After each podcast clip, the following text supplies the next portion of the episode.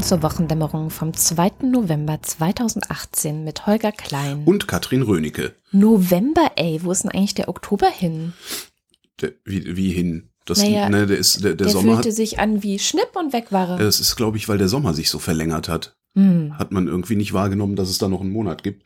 Und im Dezember werden wir dann sagen, der November? Wo ist denn der November hin? Es könnte natürlich auch einfach sein, dass du älter wirst, weil je älter man wird, desto schneller vergeht die Zeit. Diese Woche interessant. Musterfeststellungsklagen. Der UN-Migrationspakt. Merkel dankt ab. War ja auch die Knüller-Nachricht diese Woche. Mehr Geld für alle? Okay, für fast alle. Also für mehr Geld für einige. Oh Mann, Aber viele. immer. Die Vereinigten Staaten von Moronien, da habe ich was Neues mitgebracht, beziehungsweise nichts Neues, aber naja, ein rechtsextremer Präsident. Und gerade dachte ich, wir bräuchten eigentlich so eine Mausmelodie für den Anfang.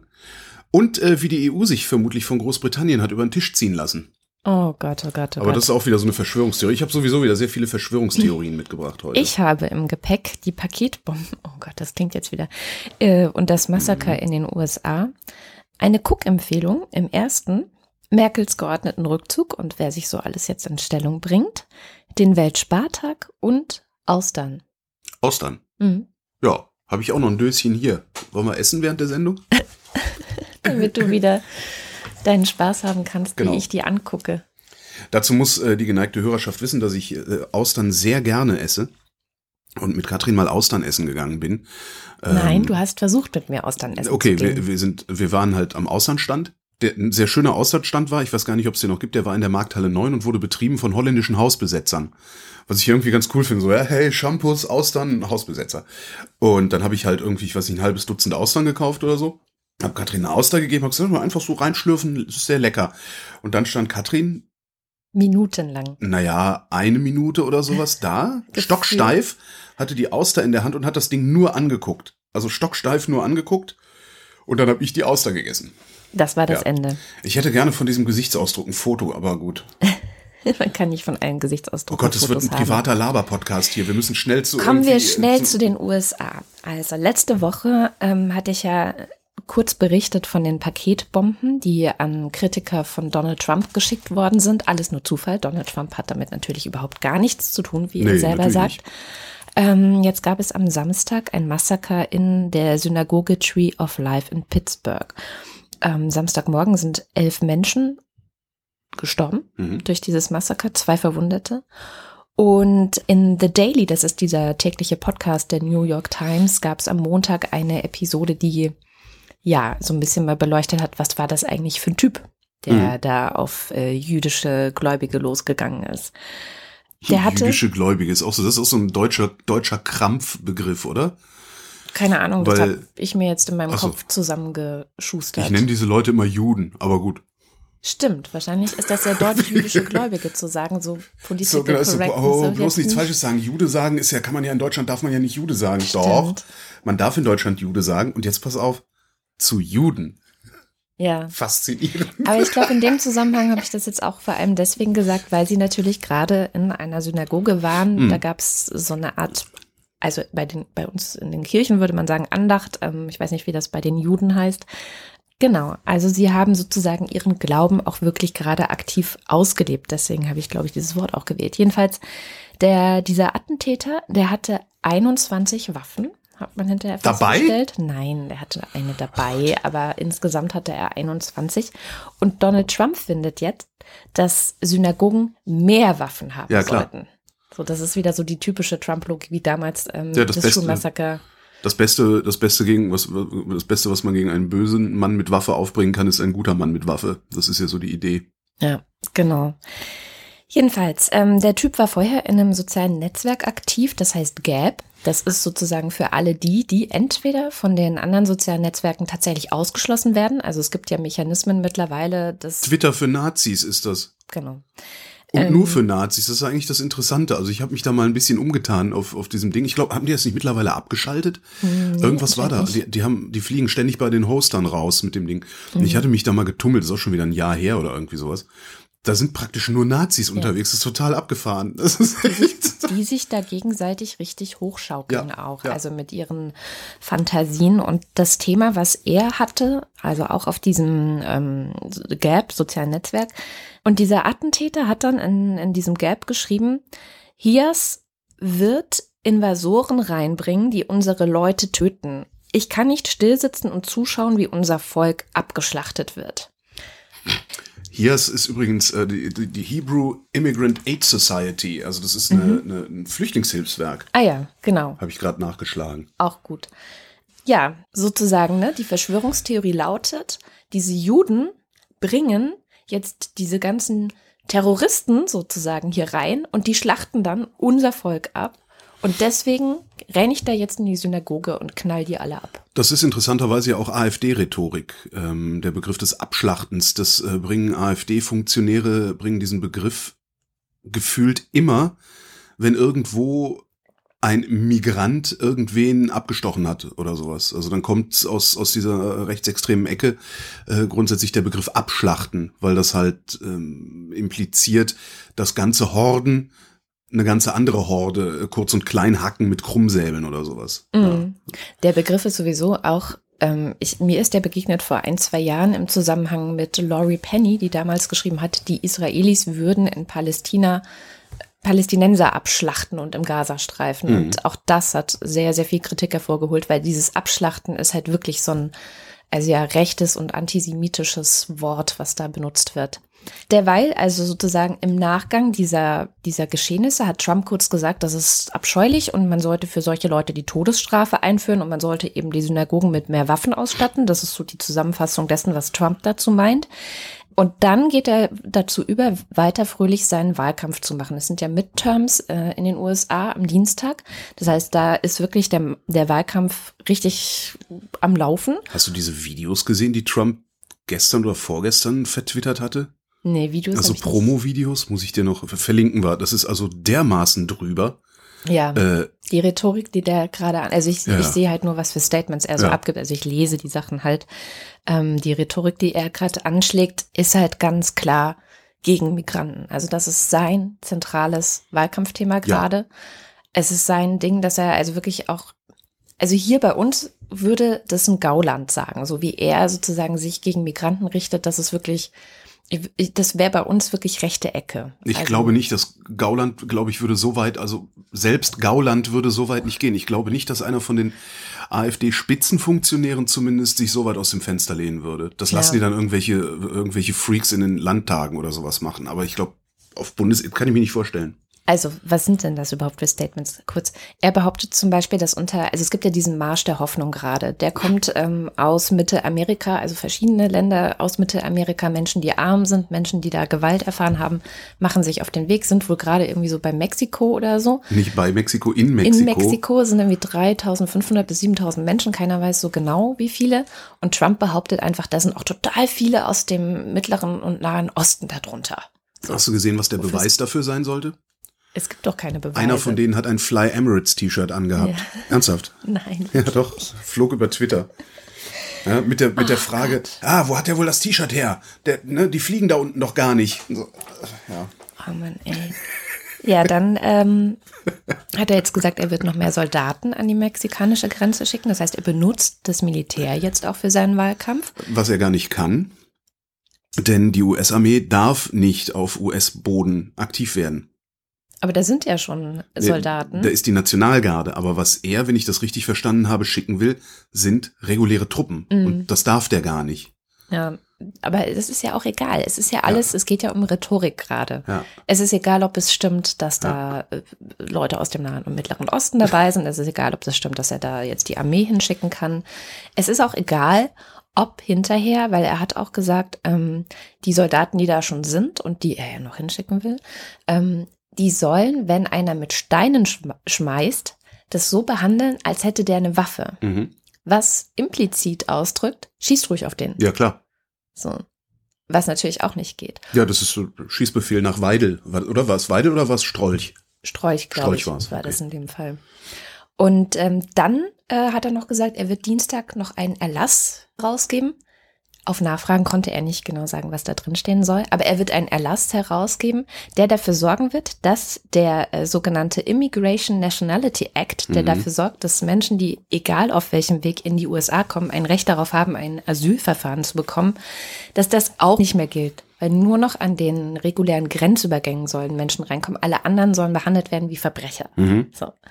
Also das ist gerade das, was sozusagen Donald Trump als Lehre aus diesen Ereignissen, also wirklich rechtsextreme, rechtsradikale Ereignisse in den USA zieht, einfach fröhlich weiter, ja, Öl ins Feuer gießen, kann man eigentlich nur sagen. Was ja auch noch ganz interessant ist, ist, dass er versucht, dieses, ähm, ist das 14. Verfassungszusatz, glaube ich, ähm, der regelt, dass wer in den USA geboren wurde, automatisch die US-Staatsbürgerschaft hat. Das will er Mhm. ja auch abschaffen, Genau. per Dekret, wo weltweit alle Verfassungsrechtler, äh, inklusive, ich glaube, irgendwie irgendein hohes Tier in seiner äh, konservativen Partei, alle gesagt haben, das kannst du gar nicht. Geht halt nicht, brauchst zwei Drittel Mehrheit für.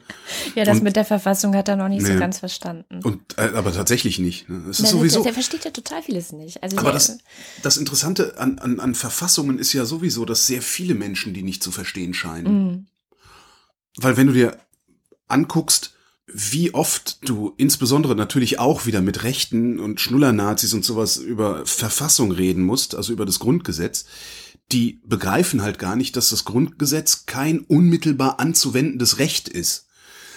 Tun aber immer so, um daraus irgendwelche staatlichen Handlungen abzuleiten. Also die, das, das, und das scheint mir, ja, irgendwie dieser, dieser Bildungsmangel, der sowohl bei unseren Rechten vorherrscht, e- ebenso bei Donald Trump vorzuherrschen scheint. Also so eine, so ein ganz vulgärer Umgang mit solchen Dingen wie Verfassungen, wie Gesetzen, wie Recht und sowas. Was ganz interessant ist, du sagtest, dieser Flüchtlingstreck, paar tausend Menschen, die sich äh, aufgemacht haben Richtung USA. Trump tut ja so, als äh, wären die USA kurz davor äh, zu kollabieren. Ne, zu kollabieren, Ja. genau. Tatsache ist, diese Karawane, die ist irgendwo auf Höhe von Mexico City. Das sind äh, um die 1500 Kilometer ähm, bis zur US-Grenze. Was man so liest, äh, schaffen die nicht mehr als 40 Kilometer am Tag. Wenn du 1500 Kilometer in 40 Kilometern am Tag machen willst, dann bist du mindestens einen Monat unterwegs. Das heißt, es dauert mindestens einen, ich glaube, es waren 37, Komma irgendwas Tage, habe ich mal ausgerechnet.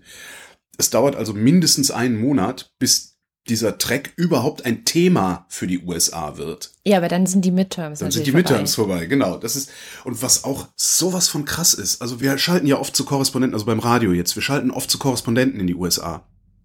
Und früher, also vor Trump, wenn du irgendeine Frage gestellt hast, auch über kontroverse Politik, über, ich sag mal, absurde politische Konstellationen im Land und so, hast du halt immer eine sachliche Antwort bekommen. Was du mittlerweile von, was von den Korrespondenten für Antworten bekommst, die lachen. Egal was du fragst, die lachen, während sie antworten. Also es ist so ein, du fragst halt, ja, äh, was ist denn hier mit den 15.000 Soldaten, die Trump an die Grenze schicken will? Der Cory an antwortet aber so. ja.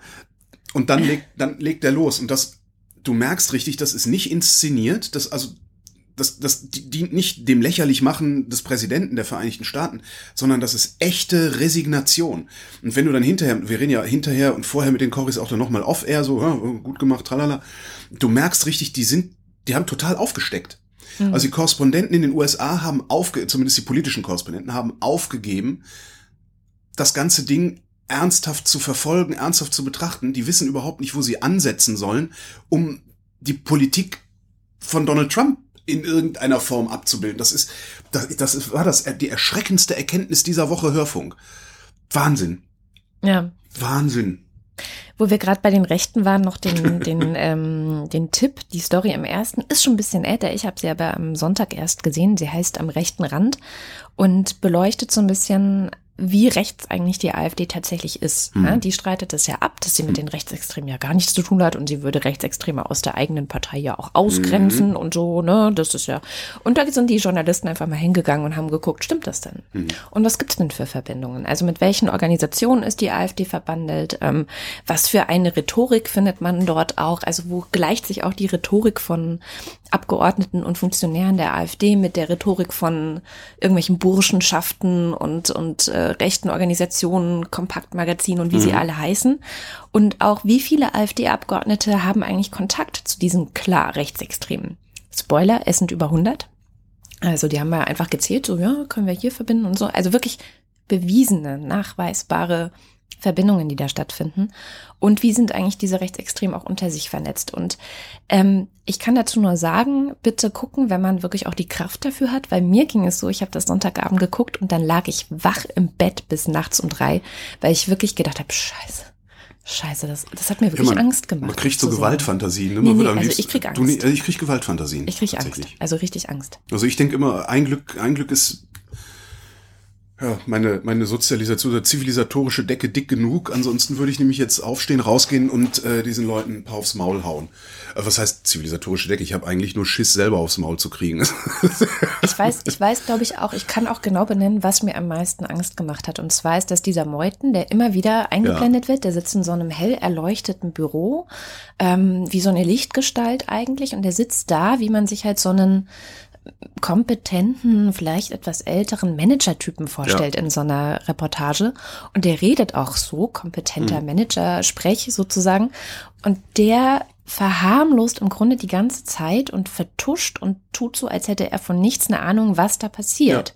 Und da ist mir klar geworden, dass das wirklich ein richtiger Blender ist und dass der auch Erfolg hat natürlich mit Ja, natürlich. dieser Blenderei. Also ich meine, in dieser Reportage jetzt war das nicht schlimm, weil der hat was gesagt und dann kam sofort ähm, durch die Journalisten der Gegenbeweis dessen, was er gesagt hat.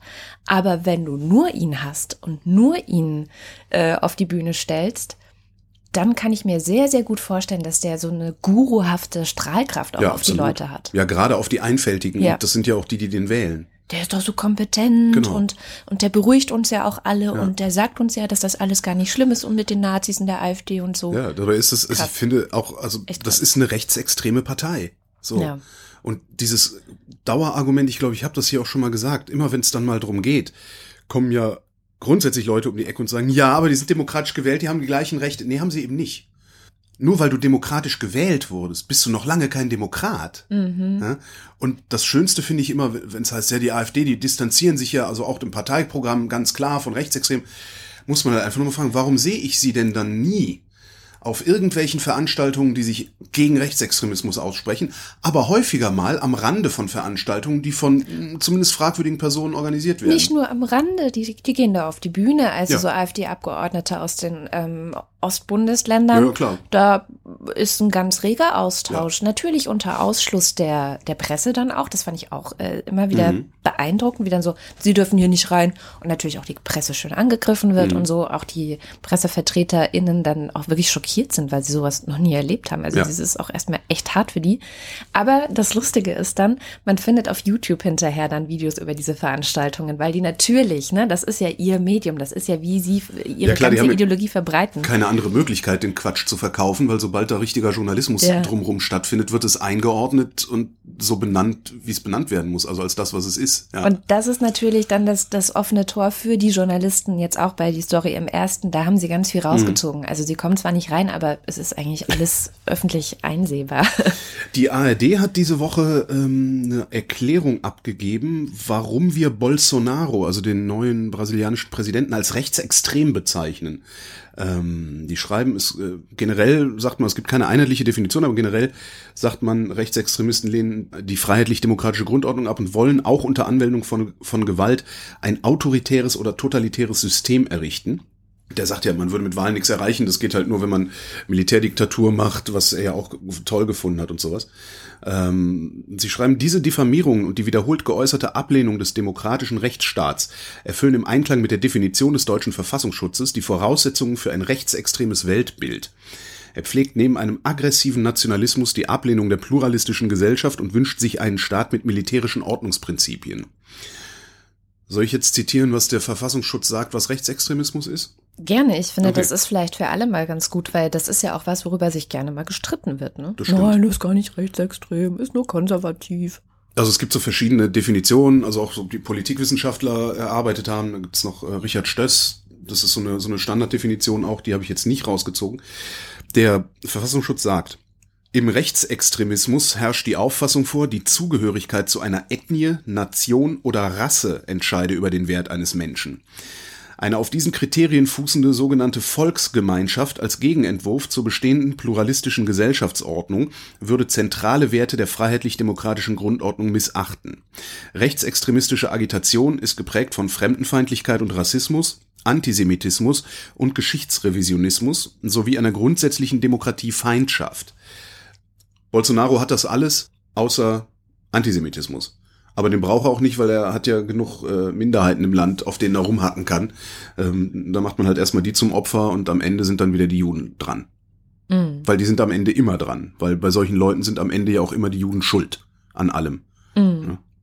Globalisten sind ja die neuen. Also ist das, ja. das die neue Chiffre für das Weltjudentum ähm, ist Globalist. So, äh, Soros ist eine Chiffre für das Weltjudentum.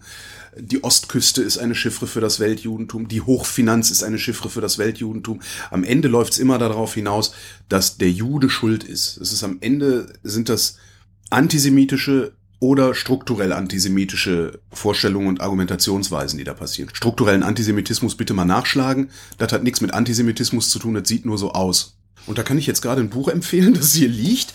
Ähm, ich habe es lesen müssen für äh, meine Arbeit beim Radio, weil wir den Autor interviewen. Ähm, der Autor ist Oliver Polak, ähm, ein Kabarettist, deutscher Kabarettist jüdischen Glaubens. Und der hat ein Buch geschrieben, das heißt Gegen Judenhass. Äh, ist bei Surkamp erschienen, kostet 8 Euro, ist ziemlich dünn, hat gerade mal, was, 120 Seiten und auf vielen Seiten steht kaum was. Zum Beispiel ist das erste überhaupt, was auf der Seite, auf der ersten Seite steht, eine Frage. Und sie lautet, magst du Juden? Muss ich dir jetzt beantworten? Oder eine Pause lassen, dass jeder sie sich selbst beantworten kann. Auf der zweiten Seite steht dann nämlich, interessant. Und warum? So kann jeder mal überprüfen, ob er Stereotype über Juden im Kopf hat. Und danach erzählt Oliver Polak halt im Grunde aus seinem Leben immer so Bruchstücke, antisemitische Bruchstücke, was so passiert ist, wo eigentlich, wo Antisemitismus stattfindet, der völlig akzeptiert ist, der ja nicht bekämpft wird, wo er sogar selber mitmacht, wo er freiwillig sich Antisemitismus aussetzt, weil man macht das ja halt so. Also ein schönes kleines Buch, acht Euro, schnell gelesen. Ja. Ja. Kommen wir zu Merkel. Oh ja. Das große Merkel-Thema. Die macht ja jetzt den geordneten Rückzug. Und ich Entschuldige heute kurz diesen, diesen Moment, also Sonntag, ey, Hessenwahl, hui, alles toll, ja. so, weißt du, ich fahre so in den Sender morgens, ach, äh, reden wir heute über Hessen, bam, Angela Merkel tritt ab. Das war schon sehr cool. Da möchte ich eure Redaktion gesehen haben, wie alle Niemand durch die hat Gegend über Hessen rennen. geredet. mit reden wir denn jetzt? Was machen wir denn jetzt? Oh Mann, oh Mann, oh Mann. Ja, es hat sich ja inzwischen wieder ein bisschen beruhigt. Ich habe heute Morgen im Radio Jean Asselborn gehört. Das ist der mhm. Außenminister in Luxemburg, glaube ich. Ähm, und der hat so ganz lustig, ähm, so wie ich ja auch manchmal, hat er gesagt so, jetzt Angela Merkel auf die letzten Meter, mach mit Macron die Reformen ja, für Europa. Genau. Äh, da war Merkel bisher auch sehr zögerlich. Und das Ach. hat mich auf die Idee gebracht, dass man vielleicht, weil es ist ja auch bald Weihnachten, dass man vielleicht so eine Art Wunschzettel machen könnte an Angela Merkel, mhm. was sie alles noch machen soll. Und das dann in Form eines offenen Briefes. Äh, genau. Und ich dachte, ich rufe einfach mal jetzt dazu auf, schreibt uns doch mal in die Kommentare, was ihr euch noch von Angela Merkel wünscht. Und dann schreiben wir das mal alles zusammen mhm. und schicken ihr das. Ja. Wie dem Weihnachtsmann. Kann man machen. Ich finde ja ganz interessant, ähm, dass äh, Angela Merkel immer gesagt hat, wer Kanzlerin ist, muss auch Parteichefin sein. Das war ja für sie untrennbar. Vor paar Wochen noch in einem Interview hat sie das äh, bekräftigt und hat jetzt halt den CDU-Vorsitz abgegeben, beziehungsweise wird ihn im Dezember auf dem Parteitag abgeben. Und äh, einer der Kandidaten ist ja Friedrich Merz. Den haben sie exhumiert. exhumiert. Ich finde diese Personalie extrem fragwürdig, äh, weil ich den Mann für korrumpierbar halte. Mhm ähm, aus vielen verschiedenen Gründen. Ich will das gar nicht ausbreiten. Was ich ganz inter viel interessanter fand, war ähm, der Kollege Markus Feldenkirchen vom Spiegel. Der war Donnerstag früh, ähm, macht er mal einen Kommentar auf Radio 1 und den haben sie halt auch gefragt, so, ist denn, das hält Merkel durch, war so die Frage. Und der schätzt die Chance auf Merkel bis Ende der Kanzlerin bis Ende der Legislaturperiode äh, auf 2,5 Prozent, was ich irgendwie was? ganz cool, ja. Echt? Warum? Der prognostiziert nämlich, dass es jetzt instabiler wird Mhm. Weil jetzt alle meinen, sich durchsetzen zu müssen und ihr Profil zu schärfen. Selbst die SPD meint das jetzt, sie wird es nicht machen, weil dazu hatten sie ja auch schon Zeit genug. Ähm, und er sagt, sollte Merz Parteivorsitzender werden, ist es nur noch eine Frage von Tagen, bis Merkel das Kanzleramt räumt. War der nicht auch Teil des Andenpaktes? Also das war ja sozusagen Der Merz. Diese, diese, Gruppe von jungen Männern, die sich irgendwie über den Anden äh, zusammengeschlossen haben. Gute Frage, weiß ich gar Und nicht mehr. ähm, dann gegen Merkel, äh, unter anderem gegen Ja. Merkel. Und die hat die ja einen nach dem anderen abgeräumt. Ich Ja. glaube, er gehörte auch dazu. ich weiß nur, dass er ähm, Rocker war. Ne? Ja, ja, der war Der, ganz. der hatte ja einen Mofa, hat er Hat ja er, mal. nicht, hat er nicht auch mal auf der Toilette geraucht oder so? Er hat mal eine Mülltonne umgetreten, hat er damals erzählt, um irgendwie sich so eine, ich bin so der krasse Rebell, ich hatte einen Mofa und habe eine Mülltonne umgetreten. Hm, schön, Friedrich. Jedenfalls ähm, sagte Feldenkirchen dann noch, selbst wenn Karrenbauer, ha, ich bin nicht über Annegret Kramp-Karrenbauer gestolpert, wenn, wenn AKK Vorsitzende wird, sagt er, wird es genug Leute geben, die verlangen werden, dass man jetzt zu den anstehenden Wahlen, also nächstes Jahr haben wir äh, Europawahlen, wir haben Wahlen in Brandenburg, wir haben Wahlen in Sachsen, äh, dass die CDU da doch dann bitte, wie er es nennt, rund erneuert antreten sollte. Das heißt, egal was jetzt passiert nach diesem Parteitag, Merkel wird enormen Druck abkriegen und er glaubt nicht daran, dass sie die Kanzlerschaft äh, durchhält. Er hätte sich einen Vollrückzug gewünscht. Fand ich auch ganz interessant. Aber ich, ich wir sollten uns einfach nur merken, sollte Merz Parteivorsitzender werden, ist es nur noch eine Frage von Tagen, bis Merkel die Kanzlerschaft niederlegt. Ich habe mal, ich habe mal so eine Tabelle angefertigt für mich. Also die drei im Gespräch sich befindenden Kandidaten für dieses neue, äh, für dieses Amt, Merz, Spahn und ich nenne sie immer AKK. Von denen ja, von denen ja interessanterweise nur zwei sprechen gerade. Ne? Ja, genau, genau. Ach Entchen- jetzt hast du meine Entchen hält- Pointe. Oh, ach, scheiße. Mann, vorweggenommen.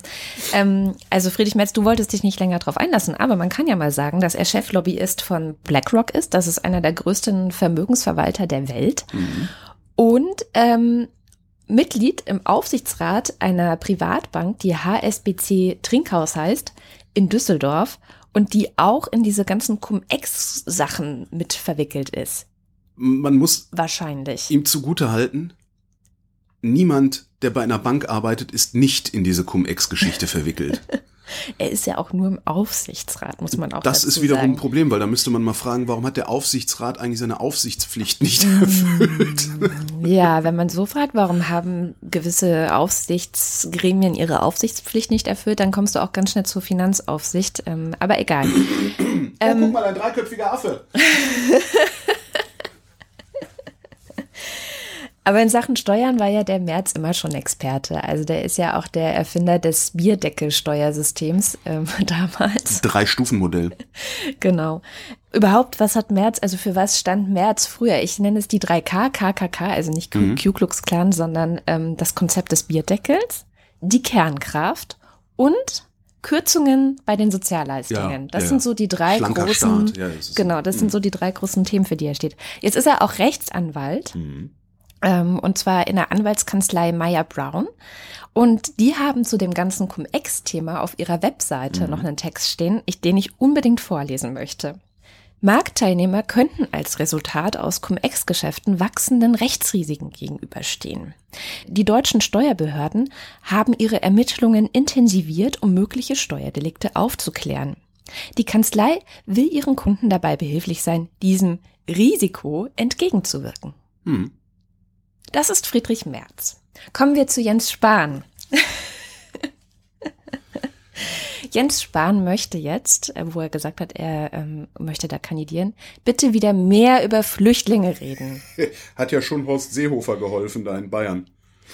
Genau. Und er hat ja auch ein Buch darüber geschrieben, über, also, Spahn? naja, nicht darüber geschrieben, er hat es rausgebracht. Und da drin sind dann so Texte von unter anderem Boris Palmer und solchen Leuten, Vom die halt so, Oberbürgermeister von Tübingen. Ist da drin auch ein Text vom Oberbürgermeister von Chemnitz? nein, Flensburg? keine, Aachen? keine weiteren Oberbürgermeister. Schade. Jens Spahn wurde auch schon mal von Alexander Gauland für seine Islamophobie äh, gelobt. Also weil er deutlich gesagt hat, dass die Muslime, das sind ja alles Machos und außerdem tragen die Kopftuch und so. Und Krummsäbel. Der Muselmann geht ja praktisch nicht ohne Krummsäbel aus dem Haus.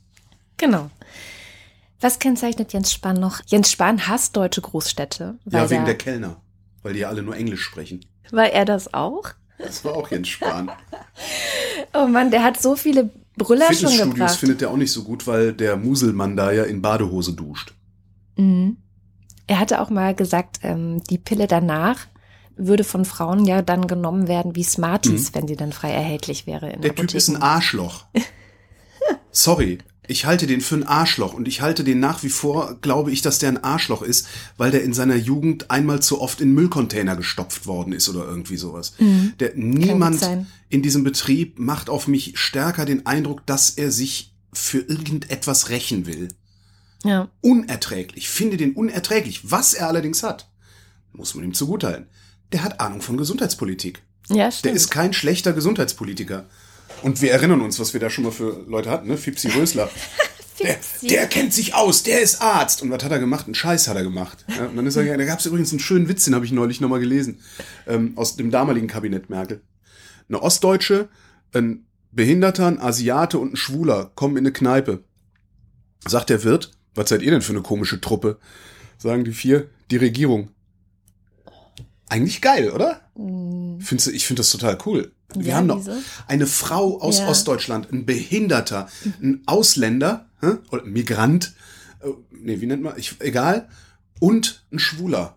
Stimmt. Die Bundesregierung. Ich meine, wie modern kann man sein? Das ist, also ich, ich, ich finde das total cool. Also, das, ist, das ist mein, mein Vaterland. Das sind die Werte, die ich hier verteidigt sehen will. Ja, das, das ist deutsche Leitkultur. Darum finde ich diesen Witz so gut. Also, der ist jetzt nicht so gut, ne? Wie der Elefantenwitz. Aber ist nicht schlecht. ich möchte noch ein, ja, auf eine Sache hin, hinweisen, die Jens Spahn auszeichnet. Denn, was ja nicht viele können, aber er könnte es, sagt er, mit Hartz IV auskommen. Wahrscheinlich, weil er eine Eigentumswohnung hat, ne? es gab Furchtbar. auch Spekulationen, ob ihm klar ist, dass das dass das sozusagen der, das Jahres-Hartz IV ist und nicht das Monats-Hartz IV, so. über das er gesprochen hat. Aber da wissen wir nicht genaueres. So, kommen wir zur AKK. Zur AKK kann man eigentlich nur sagen, sie fürchtet die Ehe für alle, weil das könnte als nächsten Schritt zur Folge haben, dass dann auch Verwandte heiraten wollen. Aber ansonsten ist sie wirklich unauffällig geblieben. Ja. Und das, und sagt, sie, das sagt sie auch nur, also die, die weiß ja ganz genau, dass es Quatsch ist, was sie da redet. Hm. Ähm, und ich glaube, sie sagt solche Sachen, um eben den etwas dämlicheren Teil äh, der Unionswähler anzusprechen, die denken, ja, sehr gut, das stimmt, da ist was dran. Und hinterher wird sich dann rausstellen, Na, dass das doch ja nicht das Problem ist und dann machen wir halt Ehe für alle. So, also, und sie ist ja jetzt da, die Ehe für ja, alle. Eben. Das heißt, das ist auch das einzige Manko an ihr bisher, das ich finden konnte. Vielleicht wissen die, die Leute, die im Saarland wohnen, genaueres. Könnt ihr uns ja mal schreiben. Naja. Hört mal mit dem Schwenken auf und beteiligt euch mal hier in der Sendung. Genau, genau. Erzählt mal, wie das so war unter Kramp Karrenbauer. Weil das ist ja oft nochmal was anderes. Zum Beispiel, mhm. ich war eine große Kritikerin von Annette Schawan, weil ich sie schon als Kultusministerin in Baden-Württemberg hatte. Und Doktor Annette Schawan. Wurde ihr das nicht aberkannt? Und meine Abneigung kam einfach nur durch diese Betroffen, also durch das Betroffensein ja. ihrer Bildungspolitik, die halt scheiße war. So. Das Deswegen, ist, ist oft, bei mir war es Wolfgang. Das kriegen wir ja oft dann gar nicht mit, was in den Bundesländern die Leute machen. Ja, bei mir ja. war es Wolfgang Clement in Nordrhein-Westfalen. Mhm. Also ich habe in Nordrhein-Westfalen schon Clement gehasst und dann wird der Bundesminister und ich dachte auch, der taugt halt nix. So, ja, kommt genau. immer so, ja. Ich hätte noch eine kleine Verschwörungstheorie vorbereitet und zwar Yay. zum CDU-Vorsitz. Ich finde diese, diese Merz Idee äußerst befremdlich. Der hat sich als jüngeres Personal oder empfohlen oder so hat das genannt. Der Typ ist 25 Jahre älter als Jens Spahn und ich glaube sieben Jahre älter als Annegret Kamp-Karrenbauer.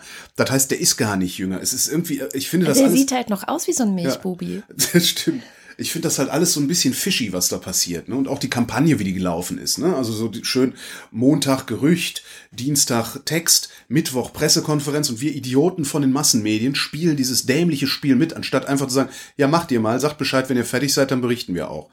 Das würde ich mir sowieso sehr, sehr oft wünschen, dass wir sowas machen und nicht immer diese komische Verlaufsberichterstattung über. She said dann auch, ne? Ja, genau. Jetzt kam noch Bosbach und genau. hat auch gesagt, dass der gut ist und dann hat ja, der gesagt, dass ja. der gut ist und der hat auch gesagt, der ist gut. Das ist, das nervt. Also mich nervt das wirklich und ich glaube auch, dass das Publikum von sowas tendenziell genervt mhm. ist. Jetzt weiß ich nicht, ob bei so einem aktuellen Tagesbegleitprogramm, wie wir das da machen, bei, bei Radio 1, ob das vielleicht so sein muss, kann ja auch sein. Müsste man vielleicht mal bei Luhmann nachlesen. Aber eigentlich finde ich das furchtbar. Eigentlich würde ich sagen, mir reicht es um 23 Uhr Deutschlandfunk der Tag und Wochenzeitschriften zu lesen. Das sollte eigentlich, ist, ist das genug ab und zu nochmal Auslandsjournal, damit man auch weiß, was, was außerhalb ist. Egal. Also, äh, erstmal, was ich super finde, ist, dass Kramp-Karrenbauer einfach, die hält einfach die Fresse gerade. Ja? Die wird da sitzen und sagen, na, ihr habt aber hübsch dicke Eier, dann lasst die mal schön klingeln, bis ihr müde seid, ihr Spacken. Ja? Und das machen die auch gerade. Also die über, man hat so einen Spatenflüchtlinge, die, die überbieten sich ja gerade. Das finde ich schon mal sehr, sehr lustig. Und ich glaube, dass Merz nur dazu da ist, Spahn zu verhindern. Weil der Spahn, der ist halt so, eine, so ein Barmer Ersatzseehofer, was das angeht. Ja, der hat irgendwie ein bisschen Kompetenz in einem Gebiet und ansonsten ist da halt Pillepalle und eine Modelleisenbahn im Keller und, und was weiß ich was. Also außer Spalten kann der halt auch nichts. Der spaltet halt nur. Ja. Und wenn zwei so eine Macke antreten ja, und Hodengebimmel machen auf der Bühne, dann kriegt Kramp-Karrenbauer die Mehrheit. Ja, weil Spahn wählt niemand, der bei Verstand ist. Merz hat man halt so die Bedenken, die auch du geäußert hast. So, das mhm. heißt, ne, 100% der Stimmen, Kramp-Karrenbauer kriegt 40, Spahn kriegt 30, Merz kriegt 30, Kramp-Karrenbauer wird Vorsitzende. So. Wenn du nur die Wahl zwischen Spahn und Merz hast, wirst du wahrscheinlich eher Merz wählen. Ne? So, und dann kann Merz hingehen und sagen, so, ich rette jetzt die CDU. Ne? Zwei Jahre bis zur nächsten Bundestagswahl. Friedrich Merz bringt das Schiff wieder auf Kurs, stellt die Einheit der Union wieder her. Alles ganz toll. Und dann gibt er zum Ende dieser Legislaturperiode den Spitzenposten ab an einen Kanzlerkandidaten, der nicht so umstritten ist. Weil ich glaube, bei aller Eitelkeit, die dieser Mann mitbringt, der Merz, so doof zu glauben, dass wir Neoliberalen als Kanzler haben wollen, nachdem wir uns damals schon Gerhard Schröder eingetreten hatten. Das war schon schlimm. Und der hat noch nicht mal verstanden, worüber er redet. Das Schlimme ja, an Merz ja. ist, der weiß, wovon er spricht. Genau. Der Mann hat Ahnung. Der weiß richtig gut Bescheid. Das ist echt gefährlich. Der ist brandgefährlich. Also ich glaube nicht, dass das äh, die Union das auch will. Also weil dann kriegen die ihr eigenes Hartz IV mhm. und ihre eigene Agenda 2010 und verschwinden in der Versenkung. Und ich glaube nach wie vor, dass wir entweder Annegret Kramp-Karrenbauer das oder Armin Laschet, äh, AKK oder Armin Laschet da sehen werden. Ich äh, würde Armin Laschet bevorzugen, weil ich diesen Namen besser aussprechen kann. Ja. Andererseits kann es natürlich auch wieder gut sein, dass die Deutschen doof genug sind, so jemanden trotzdem zu wählen, weil hat ja, äh, wie hieß sie, Ulrike Hermanns mal in diesem Buch rausgearbeitet, Hurra, wir dürfen zahlen, heißt es. Die hat rausgearbeitet, dass die Deutschen seit mehreren Jahrzehnten gegen ihre eigenen Interessen Wahlentscheidungen treffen, weil sie sich für wohlhabender halten, als sie eigentlich sind. Ja. Naja, ja, siehe auch Donald Trump, ne? Also ja, genau. die, die Amis können das ja auch sehr gut. Mensch, ich habe noch zwei Referate vorbereitet, sehe ich gerade, und wir sind schon wieder so weit fortgeschritten. Ich habe was Kurzes. Ich auch. Danach kannst du gerne noch was Langes machen. ja, aber ich also, rede immer so viel und dann beschweren sich hinterher mal alle, dass ich so viel rede. Und zwar war, das beschwert sich doch gar keiner mehr. Ja, die haben sich dran gewöhnt, meinst du? Oder ich rede nicht mehr viel. Du redest nicht mehr so viel. Ich schneide das immer raus.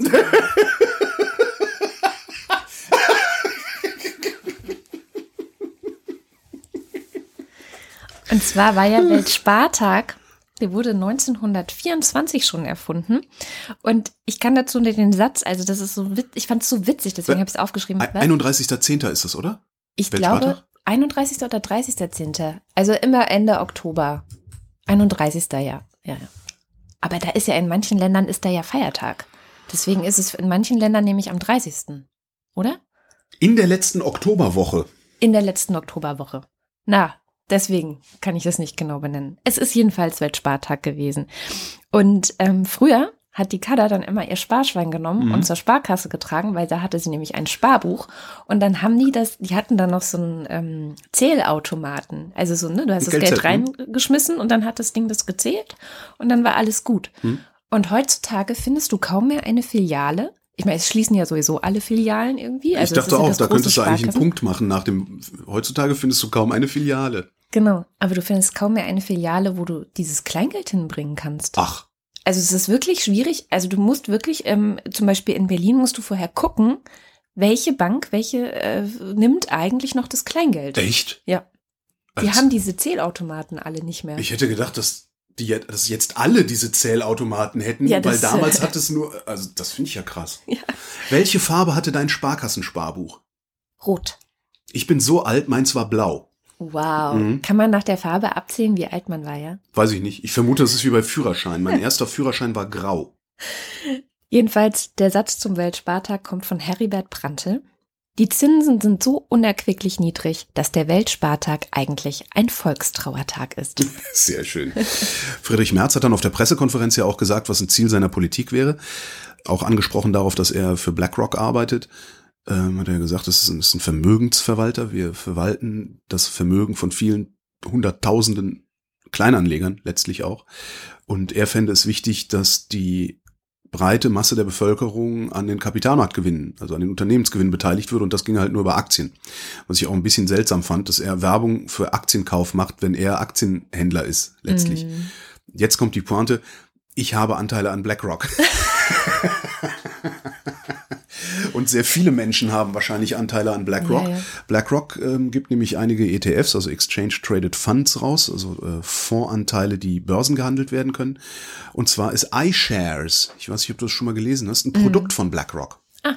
Das heißt, heißt, hätte ich auch fast gekauft, weil du? die haben auch so Nachhaltigkeitsdinger. Wir sind alle Kunden von BlackRock. Mm. Mensch. Ach so, mein Referat sollte ich erhalten, ne? Gut. Ähm, Musterfeststellungsklage. Hast du es gehört? Es gibt was Neues. Seit 1. November ähm, gibt es im Bundesrecht die sogenannte Musterfeststellungsklage. Das heißt, ein äh, Verbraucherschutzverein oder überhaupt ein Verein, muss, man muss so bestimmte Regeln einhalten, eine bestimmte Mitgliederzahl haben und sowas, kann eine Musterfeststellungsklage einreichen. Und das hat äh, der Bundesverband der Verbraucherzentralen und der ADAC haben das jetzt gerade gemacht. Direkt Staatsschutzgesetz gilt, sofort eingereicht. Und zwar eine Musterfeststellungsklage gegen Volkswagen. Denen geht es darum, gerichtlich feststellen zu lassen, dass Volkswagen seine Kunden vorsätzlich sittenwidrig geschädigt hat. Jetzt haben die die Klage eingereicht. Das führt dazu, dass jeder, der betroffen ist, also jeder, der so einen Diesel hat, also nur bestimmte Diesel, kann man nachgucken im Netz, kann sich dann beim Bundesamt für Justiz in ein Register eintragen lassen, sich der Klage anschließen, ohne Risiko. Ja, mhm. Nicht dieses, der Kläger trägt die Kosten des Verfahrens, hast du da nicht, sondern völlig ohne finanzielles Risiko. Du trägst dich ein, machst mit und wenn du dann irgendwann denkst, oh, ich will doch nicht, kannst dich auch wieder austragen. Also es ist so ein, so ein atmendes System. Ich glaube, 14 Tage geht das oder sowas, ähm, wo die dann sammeln. 14 Tage Rückgaberecht. Genau. ähm, was einerseits schade ist, aber andererseits vielleicht auch ganz gut, wenn Volkswagen verliert, müssen die keinen Schadensersatz zahlen, sondern dann ist bloß bewiesen, dass sie absichtlich beschissen haben. Und mit diesem Urteil in der Hand, ja, das war Absicht, kannst du dann einen Schadensersatzprozess gegen Volkswagen an, anstrengen. Und das muss halt jeder Einzelne machen, weil mhm. der Schaden ist dem Einzelnen entstanden und bei jedem Kunden ist ein anderer Schaden entstanden, weil, grob gesagt, jeder einen anderen Preis für sein Auto bezahlt hat. Weil noch eine extra Ausstattung dabei war, noch ein Rabatt, noch irgendwie sowas. Und das ist im Grunde ist diese Musterfeststellungsklagenummer die von Feigheit getriebene Version der Sammelklagen in den mhm. USA. Das ist tatsächlich auch mal diskutiert worden, dass hier Sammelklagen zugelassen werden, aber da hat die Industrie sich dann durchgesetzt, weil die wahrscheinlich einfach zu viel Schiss hatten, dass wir ihnen ihre miesen Produkte um die Ohren hauen würden, dann früher oder später. Ähm, jetzt haben wir halt, ja, ne, haben halt große Präsentkörbe im Reichstag gelassen, jetzt haben wir halt Musterfeststellungsklage. Aber immerhin, ich finde das ganz es geil. Ist schon was, ja. Was halt schade dran ist, also diese, diese individuelle Rechtsdurchsetzung, ähm, also die einzelne Schadensersatzklage, die ist sehr, sehr langwierig. Und darauf spekuliert die Industrie natürlich auch, dass du sagst, ach komm, für die paar hundert Mark äh, mache ich mir jetzt nicht zwei Jahre lang Stress. Mhm. Das, ist, das ist so ein bisschen, ein bisschen tragisch. Aber müssen wir halt die Faust in der Tasche machen und bei der Konkurrenz einkaufen gehen. Und ähm, der Mieterschutzbundesvereinsverband, ich habe vergessen, wie es heißt, die haben auch angekündigt eine Musterfeststellungsklage gegen ähm, diese ganzen Mieterhöhungen, vor allen Dingen Nebenkostenabrechnungen, falsche Nebenkostenabrechnungen und sowas einzureichen, weil die auch ein System dahinter vermuten. Also da könnten noch einige ganz interessante Sachen auf uns zukommen. Aber da ist es dann, glaube ich, sehr viel schwieriger, weil da hast du ja nicht einen, ich nenne es mal Täter oder mutmaßlichen Täter, sondern das sind ja dann. Naja, Deutsche Wohnen Ah, ja klar, das sind ja, ja große Organisationen. Genau, auch. Patricia, ja. also diese ganzen Heuschreckenfirmen, also da kannst du äh, ja locker mal sagen, hier, ihr macht den Fehler macht ihr immer. Und jetzt lassen wir gerichtlich feststellen, dass ihr diesen Fehler absichtlich macht. Und dann kannst du halt als Mieter sagen, nö, das zahle ich nicht. Ja, super. Mhm. Eine Kleinigkeit hätte ich noch, eine Frage an dich. Oh. Und zwar die Frage, Timothy Snyder. Sagt dir bestimmt was? Nein. Echt nicht? Nee. Ist einer der berühmtesten Historiker, die es so gibt. Hat gerade wieder ein neues Buch geschrieben. Und ein zentrales Element in diesem Buch ist eine Forderung, die ich sehr interessant und überdenkenswert halte. Aber ich habe jetzt noch nicht sehr viel Zeit damit verbracht, mir darüber Gedanken zu machen. Aber ich schmeiße es mal so in die Runde. Ähm, er sagt, es wäre gut, wenn es in der Europäischen Union einen einheitlichen europäischen Geschichtsunterricht gäbe. Wow, geile Idee. Oder? Also ich fand auch zuerst so. Das ist ja mal eine geile Idee. Idee. Ja, vor allen Dingen, weil Geschichte kannst du ja national gar nicht wirklich erzählen. Schwierig, ja. Vielleicht für, nee, auch nicht für, für, also für, für Deutschland sowieso nicht, weil die deutsche Frage ist ja eine europäische Frage gewesen damals.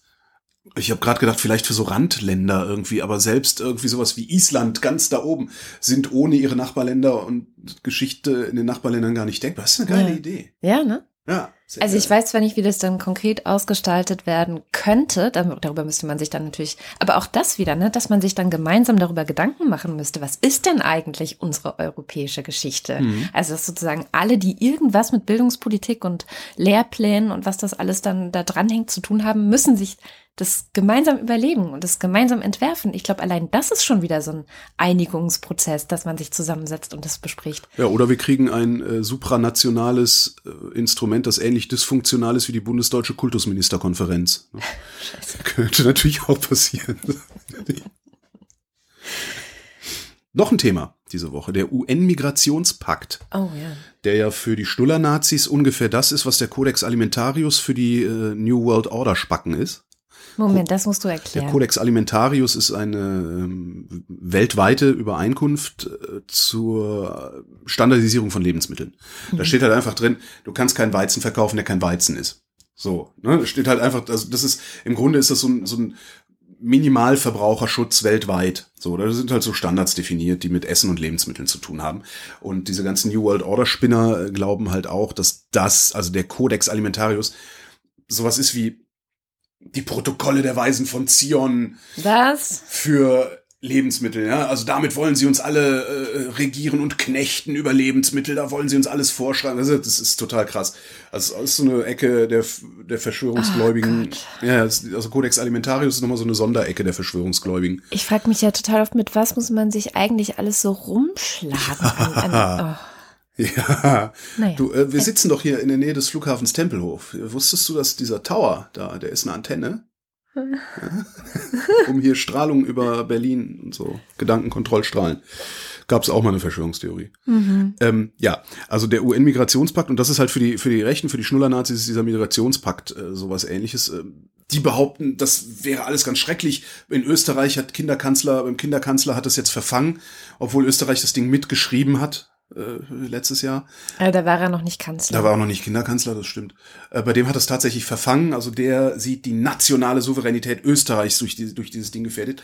Äh, was ziemlich albern ist, wie gesagt, weil das mitformuliert ist, auch sonst ziemlich albern, diese rechte Stimmungsmache, weil das Ding haben sie im Grunde ausgehandelt, weil die Vereinten Nationen zwar eine Flüchtlingsorganisation haben. UNHCR, genau. spende ich jeden Monat. Echt? Hm. Auch, auch nicht schlecht. Das ist eigentlich auch ein ganz cooles Ziel, stimmt. Ja, das sind die einzigen, die immer da sind. Also die bei allen Flüchtlingslagern auf der ganzen Welt immer irgendwie ja. was machen. So. Ja, ich direkt halt, vor Ort. Ich habe halt, ich, ich habe halt, ich habe Gibt halt viel Kritik mit, auch daran, aber. Ich habe es halt mit mit mit Ärzten, also Ärzte ohne Grenzen kriegen mein Geld, Malteser Migrantenmedizin und so. Aber ja. die ziehen sich manchmal halt auch zurück. Ne? Also wenn ja, die Zustände stimmt. wirklich so schlimm werden, sagen ja Ärzte ohne Grenzen, gibt's ja immer mal wieder Pressemeldungen, dann wir gehen hier raus. Und das UNHCR ist immer da. Echt? Dafür die, ist es da. Sind die also, robust? Also sind die, also sind die bewaffnet eigentlich? Nee. Respekt. Soweit ich weiß nicht. Das ist cool. Ähm, was sie aber nicht haben, ist was Vergleichbares wie, wie den UNHCR für normale Migration. Und normale Migration findet statt und wird immer stärker. Was wenig Wunder ist, dass irgendwann auch die Menschen freizügig sein wollen, wenn schon die Kohle und die Waren die ganze Zeit um den Globus rumzirkulieren. Dieser, dieser so Pakt, ähm, Compact nennt sich das. Äh, das ist halt eine Vereinbarung, der 192 von 193 UN-Mitgliedern zugestimmt hatten damals, außer den USA, mit der Begründung, mhm. wir lassen uns unsere Einwanderungspolitik von niemandem vorschreiben. Das Ding schreibt aber überhaupt gar nichts vor.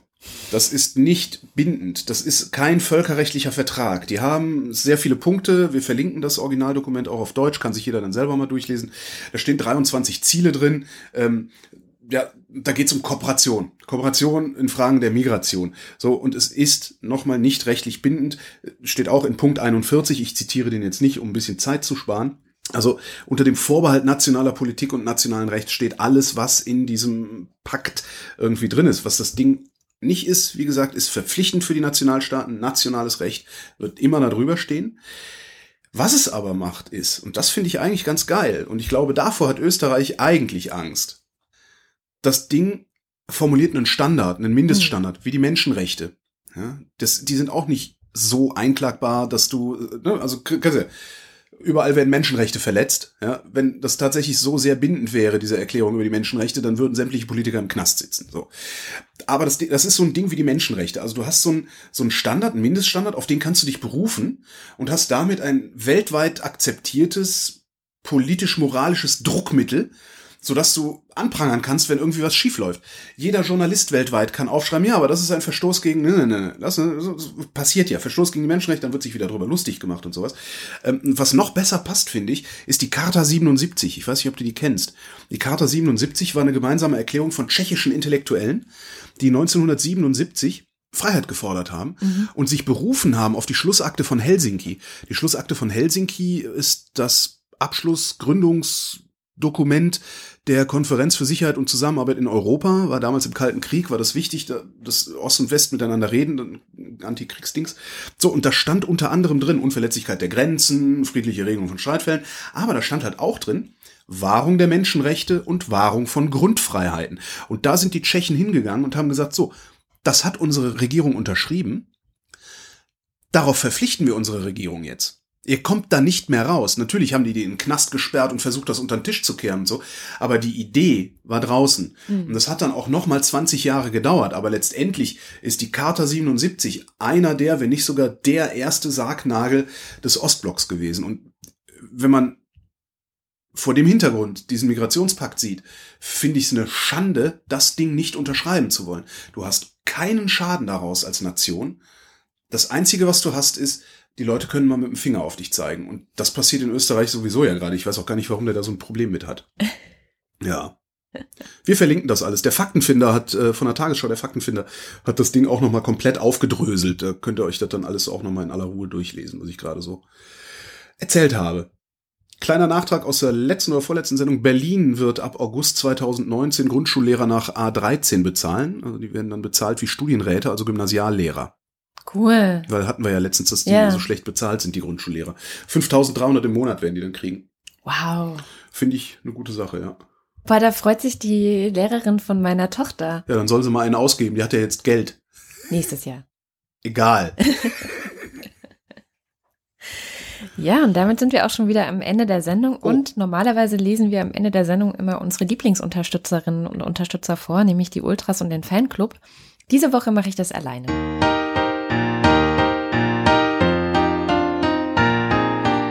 Hier kommen die Ultras. Marc Bremer, Reto Di Giotto Isolabella, Markus Dietz, Roger Eberling, Christopher Etzel, Erik Fröhlich, Benjamin Harnack, Nico Hebel, Norman Holz, Adrian Hönig, Katharina Höhl, Caro Janasch, Matthias Johansen, Arndt J. Kästner, Dennis Klein, Moster Tecki, Rolf Lühring, Alexander Maurer, Dominik Neise, Robert Reyer, Michael Salz, Jörg Scheckis, Andreas Schreiber, Patarchus Sir Dockelot, Roman Schlauer, Joachim Urlas, Jens Viehweg, Lars von Hof-Hunold, Lars Wagner, Bernd Wehmöller und Justus Wilhelm. Und hier kommt der Fanclub. Jonas Aust, Johannes Bauermann, Miriam Bechtle, Florian Beisel, Simone Blechschmidt, Andreas Bockisch, Alexander Bonsack, Jan Böske, Birgit Bülow, Felix Bültmann, Hans Damhorst, Christoph Dierberg, Jan-Peter Drechsler, Elina Eickstedt, Sebastian Flügge, Oliver Förster, Tamino Frank, Wolfgang Fröhlich, Ralf Gerst, Anne Gesch, Anja Klage, Burkhard Gniewosch, Benjamin Großmann, Dorian Grunewald, Jan Heck, Christoph Henninger, Tobias Herbst, Fabian Hönke, Andreas Jasper, Philipp Kaden, Jessica und Tibor Köstel, Kai Kramhüft, Markus Krause, Stefan Krause, Magali Kreuzfeld, Thomas und Corina, Oliver Kulfink, Michael Lamertz, Clemens Langhans, Sebastian Lenk, Florian Link, Heiko Linke, Sabine Lorenz, Ines und Mike Lüders, Reni Ludwig, Thorsten Lüdenschloss, Martin Meschke, Robert Meyer, Klaus Mitschka, Johannes Möller, Johannes Müller, Anna Neubauer, Thorsten W. Noll, Oliver Paulsen, Gregor Pich, Josef Porter, Tilo Ramke, Frank Rehme, Christian Rohleder, Pia Römer, Sven Rudloff, Ruth Rutz, Jürgen Schäfer, Christina Schönrock, Jens Sommerfeld, Marie Stahn, Christian Steffen, Ines und Tina, Eli und Johann, Martin Unterlechner, Andrea Vogel, Jannik Völker, Nies Wechselberg, Linda Wendisch, Michael Wesseling, Marin Wilhelm, Markus Wilms, Tobias Wirth, Luisa Wolf, Stefan Wolf, Christopher Zelle und Uwe Zieling. Vielen herzlichen Dank. Und das war sie, die Wochendämmerung vom 2. November 2018. Wir danken für die Aufmerksamkeit. Tschüss.